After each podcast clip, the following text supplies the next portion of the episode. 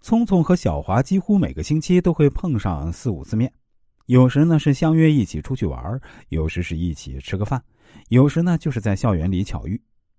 明明在新学校也结识了很多自己的新朋友，和聪聪、小华则只是在寒暑假才在家乡见面，一起开心的玩几天。结果很显然，尽管他们三人还是很好的朋友，但是啊，不知不觉中，聪聪和小华的关系更加亲密。而与明明则有些莫名其妙的生疏，可见啊，若想增强人际吸引，就要留心提高自己在别人面前的熟悉度。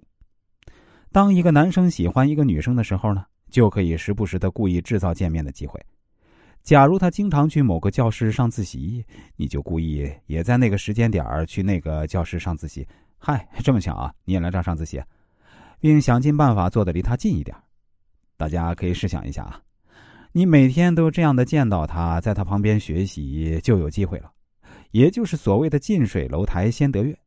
你再时不时的和他探讨下问题，送他回寝室，他会对你的印象越来越深，很可能就会不知不觉的喜欢上你。假如你想得到领导的重视和赏识，就有必要经常向领导汇报工作。工作一开始就要先汇报，工作进行到一定阶段要按时汇报。进行到一定程度要及时汇报，工作完成要立即汇报，这样经常性的汇报，与领导接触的机会就多了，见面的次数也多了，让领导了解你的机会也多了。与领导越熟悉，领导越有可能喜欢你，这样提拔你的可能性就大了。成不成混个脸熟，机会总要大一些。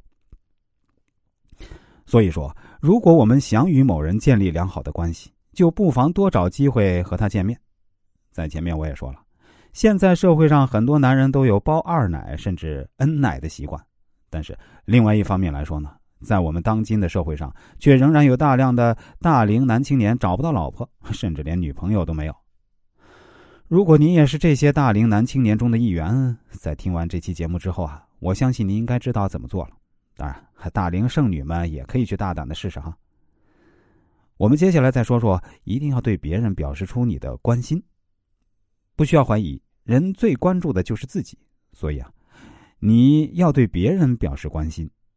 有一家餐厅呢，一群人坐着聊天当时，餐厅的员工下班，一位服务员推自行车时呢，不小心摔了一下。只见经理快速起身跑过去扶起那位服务员，关切的问：“摔伤了吗？要不要去医院看看？”服务员说：“不用。”哎，你看腿都摔破皮了，去餐厅擦点药，歇歇再走吧。